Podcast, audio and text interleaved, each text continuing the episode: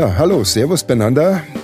Hier ist wieder unser Podcast von Armin Eisenreich und äh, mit der Folge 3 mit der Überschrift Save the Date. Also ich bin jetzt kein Freund von Anglizismen, aber allerdings dieser Ausdruck trifft es doch ganz gut.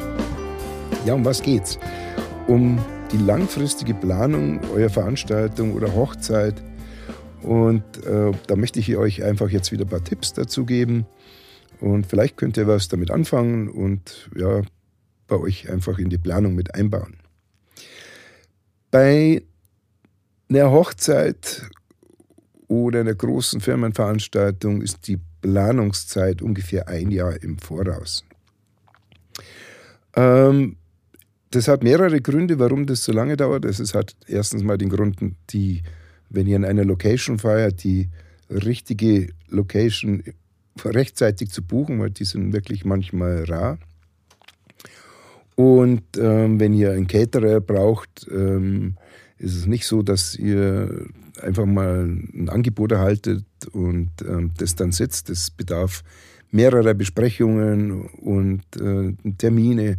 Also von daher plant genügend Zeit ein und das entspannt euch auf jeden Fall bei eurer Veranstaltung, weil am Schluss kommen noch so viele Sachen auf euch zu ähm, die man im Vorwärts jetzt nicht auf dem Schirm hat.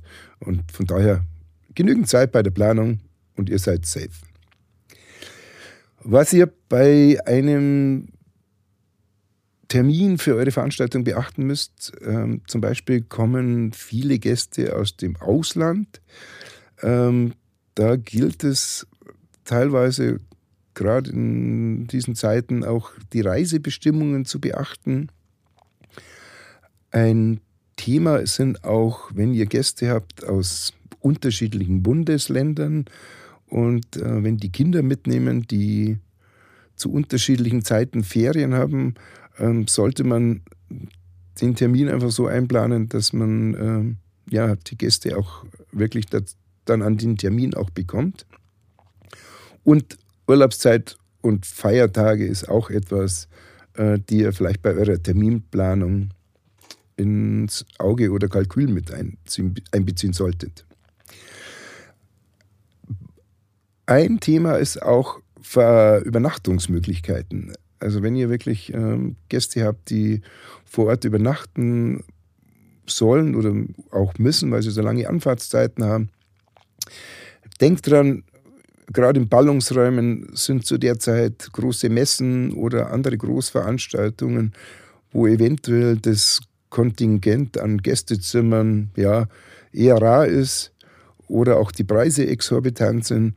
Also vielleicht auch das mit, in, mit einbeziehen in eure Planung. Ähm, dann, dann tut ihr den Gästen einfach auch einen Gefallen. Natürlich müsst ihr den Standesamttermin klären, ähm, auch bei kirchlichen Trauungen oder freien Rednern ähm, ist es wichtig, die rechtzeitig zu ja, kontaktieren und abzuklären, ob, ähm, ja, ob das machbar ist zu dem Zeitpunkt. Und ähm, es gibt auch ganz tolle Locations, die zum Beispiel in der Kapelle oder kleine Kirche dabei haben. Das ist natürlich super toll. Und auch hier, äh, wenn, wenn ihr hier jemanden habt, der die Zeremonie abhalten möchte, da auch rechtzeitig dran denken. Für diese freien Redner könnt ihr euch ähm, im Internet gibt es genügend Foren, wo ihr das einfach googeln könnt und ähm, da euch ja, schlau machen könnt. Ganz wichtig ist natürlich auch, ähm, ob eure Trauzeugen an dem Termin natürlich Zeit haben. Und, ähm, und dann solltet ihr natürlich auch zeitlich ähm, die Hochzeitslocation, egal welche, ähm, wegen dem Termin anfragen. Ähm, ich möchte einfach nur eins sagen, so die Peakzeit gerade für Hochzeiten ist so von Mai bis September. Und ähm, also da wirklich rechtzeitig dran sein, äh, weil sonst ist eure Traumlocation vielleicht schon weg. So, jetzt habt ihr euren Termin mal grob festgeschnürt.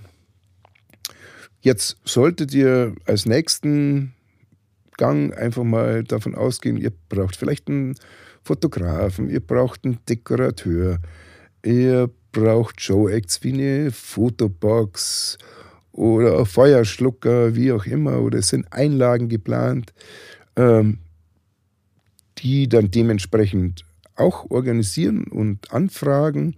Und wie gesagt, das ist nicht mit einmal Anfragen zu tun. Also es ist toll, wenn es beim ersten Mal gleich funktioniert. Aber meistens ist es damit verbunden, dass man mehrere ähm, ja, Dienstleister einfach abfragen muss. Es kommt natürlich darauf an, wie ihr eure Veranstaltung oder Hochzeit gestalten wollt, mit DJ, mit Band, äh, mit mehreren Musikeinlagen. Ähm, da auch prüfen, ob die Leute Zeit haben zu diesem Termin, auch mal Demobänder anfordern von einer Band. Also auch das, wie gesagt, nimmt auch etwas Zeit in Anspruch und ähm, fangt rechtzeitig damit an. Solltet ihr einen Caterer angefragt haben, ähm, ist es wichtig, dass ihr nach dem Angebot, das ihr erhalten habt, ähm, ja, ein persönliches Kennenlernen stattfindet. Also das ist zum Beispiel uns wahnsinnig wichtig ähm, und das handhaben wir auch so.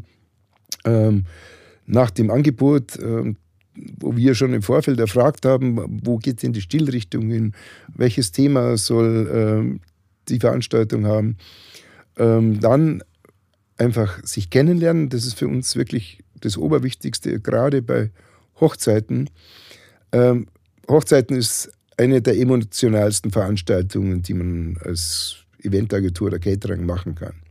Und das ist eine Vertrauensgeschichte und ähm, das muss für beide Seiten passen und darum dieses persönliche Kennenlernen. Ich hatte mal einen Kunden, der wollte eine Hochzeit machen. Ähm, wir konnten im Vorfeld schon abklären, welche die Stilrichtung ist und so weiter. Und er hat ein Angebot erhalten.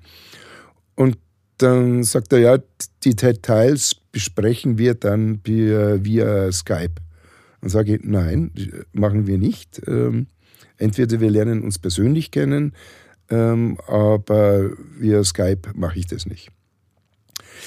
Also wirklich, wie gesagt, es ist hochemotional, so eine Hochzeit, und das geht nur über persönliches Kennenlernen. Aber dann ist es auch noch nicht getan. Es muss eine Location-Besichtigung stattfinden und das kann ich euch auch nur empfehlen. Ähm, nehmt Caterer, entweder die schon mal in der Location gearbeitet haben und die Location kennen, oder macht im Vorfeld eine gemeinsame Location-Besichtigung aus ähm, und sprecht den Ablauf eurer Veranstaltung durch, ähm, damit jeder weiß, wo was wie stattfindet und dass der Zeitplan sitzt, äh, Zeitablauf sitzt und so weiter. Und im Nachgang ähm, gerne ein Probeessen und ähm, ja, genau. Und was ich euch auch noch empfehlen kann, macht euch einen Zeitplan. Stellt wirklich eine Liste auf, wann ihr was plant und erledigt habt, damit ihr immer auf dem Laufenden seid und dazu kommen wir dann auch schon zur nächsten Folge, die auch mit Checklisten zu tun hat. Und was wichtig ist, ihr solltet eure Kosten immer im Auge behalten. Und das könnt ihr in der Folge 4 erfahren. Ich wünsche euch jetzt schon mal viel Spaß bei der Planung eures Dates. Und ähm, ja, ich freue mich, wenn ihr beim nächsten, bei der nächsten Folge wieder dabei seid. Servus, euer Armin.